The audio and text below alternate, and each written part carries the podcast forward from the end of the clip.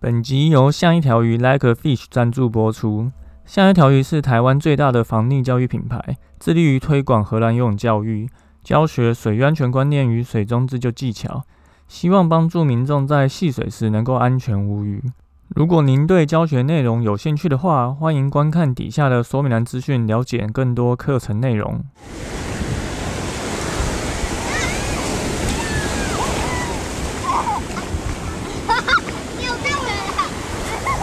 现在时间下午五点钟，海水浴场关闭，请尽速从水里上来，谢谢。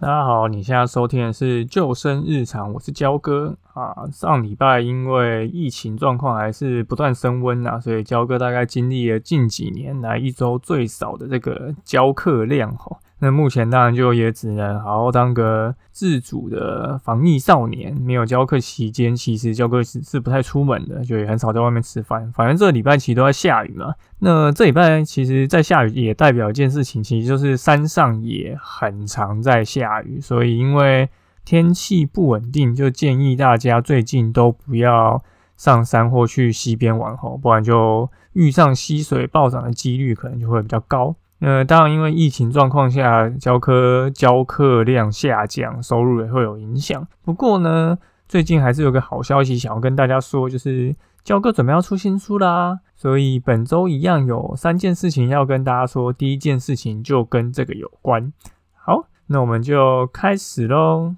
好，第一件事情就是焦哥要出的新书，叫做《跟着救生员学水中自救》。那这边有一件事情要请大家，就是来协助这个封面投票哦。大家应该有在收听救生日常 podcast，应该就知道焦哥其实在网络上也有写非常多的水域安全相关的文章。那希望透过这些内容，能够帮助大家学会判断现场的环境风险，能够在你玩水的时候，能够又安全又有保障。因为就像焦哥常常讲的，多数的溺水意外其实都是可以事前避免的。所以，即便你不会游泳，你也能够透过学习，让你比会游泳的人其实更安全。而且更重要的就是说，你学会这些，你还能够去保护那些身边对你很重要的人。所以这几年写这么多文章，经过这些累积，很幸运的受到这个出版社的青睐，哈，将焦哥这些文章汇集成册，要出版这一本叫做《跟着救生员学水中自救》。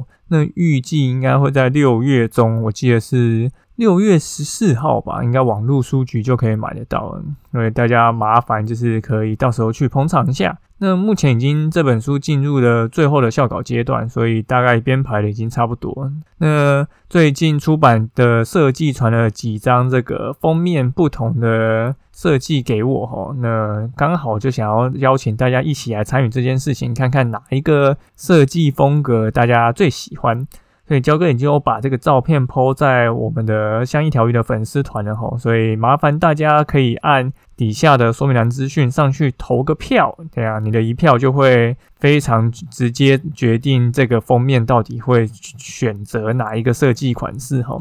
那当然还有最重要就是到时候上色的时候，一样要麻烦大家去捧场一下喽。好，那就在这边先再呃跟大家说声谢谢。好，那第二件事就是一个新闻哈，这个新闻标题是十八尺戏水孔盖脱落，男童手臂被吸住溺水脑损。这个是发生在五年前一个桃园的。小朋友哈，他因为在社区的 SPA 池戏水，就因为 SPA 池的这个戏水孔盖脱落，导致小朋友的手臂被吸住，后来就发生了溺水。那桃园地方法院最近做出了这个最后判决哈，他判决的结果是父母有过失，那物业管理跟保养厂也有过失，所以最后判决是这个物业管理公司跟保养厂商需各赔男童一百八十二万元，还有他们的家长四十万元。呃，这个判决书里面有提到，哈，这个林姓男童在二零一七年的七月的某天下午，跟家长一起到社区的 SPA 池准备戏水。那大人因为有东西忘了拿，所以就回家拿。那小朋友就自己跑下水，结果没想到就被这个脱落的吸水孔给吸住，然后导致这个男孩无法挣脱，最后导致溺水。那其实这个意外啊，就是我觉得好像不管国内外都时有耳闻哈。那焦哥指的不是说小朋友被排水孔盖吸住这个意外，焦哥指的是说将小朋友丢在现场，然后家长不知道跑去哪里这种状况。所以对照的现实状况有哪些呢？比如说你去运动中心。家长自己跑去游长泳或去做 SPA，那小朋友就在可能儿童戏水区玩水；又或者是去海边的时候，家长在这个阳伞或帐篷底下划手机，那小朋友就自己带游泳圈跑进海里面玩。还有呢，溪边可能家长在岸上烤肉，然后喝酒聊天这样子，那小朋友也是自己在溪边戏水这样。所以这种啊，把小朋友放在现场，但你。并没有好好看顾小朋友的状况，其实是很常发生的哦。那应该就算你没有小朋友，你大概也知道，小朋友就是一个会到处乱跑，趁着家长不注意就咻，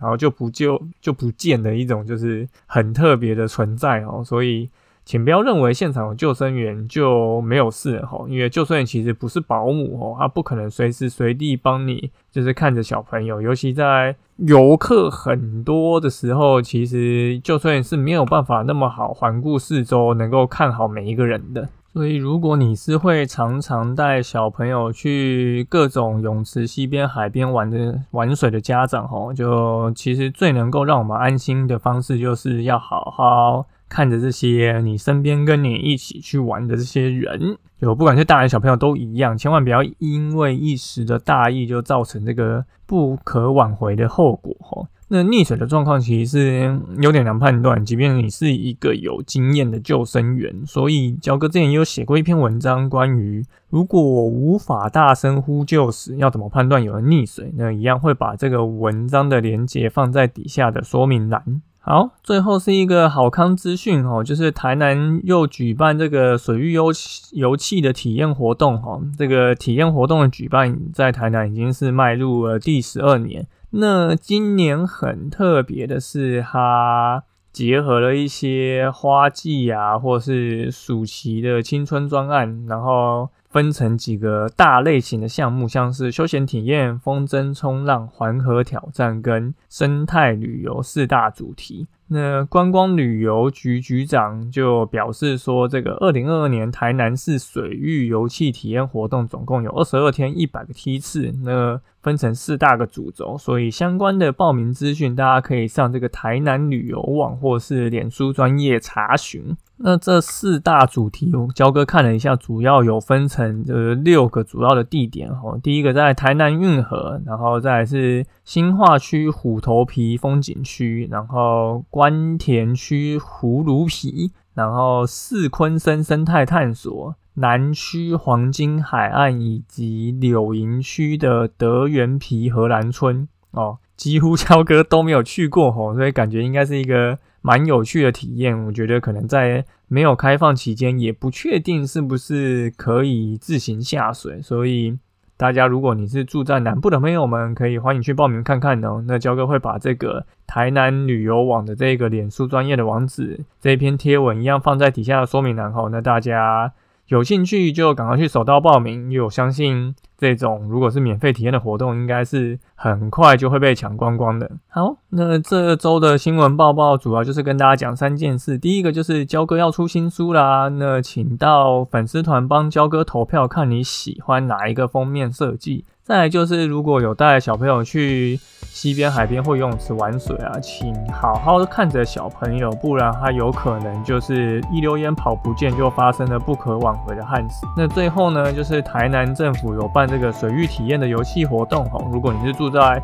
南部的朋友的话，可以赶快去报名哦。好，那本周的新闻包包就到这边，不是新闻包包，新闻报报就到这边。感谢你收听今天的救生日常，我是焦哥。如果你喜欢我们节目的话，请到 Apple Car Case 留言并给我们五颗星，欢迎推荐给身边的朋友。那如果你有 IG 账号，也欢迎私讯跟我们说你想要听什么主题。我们五月二十九号的防疫教育工作坊也还有几个名额，欢迎大家报名哦。那我们就下次再见喽，拜拜。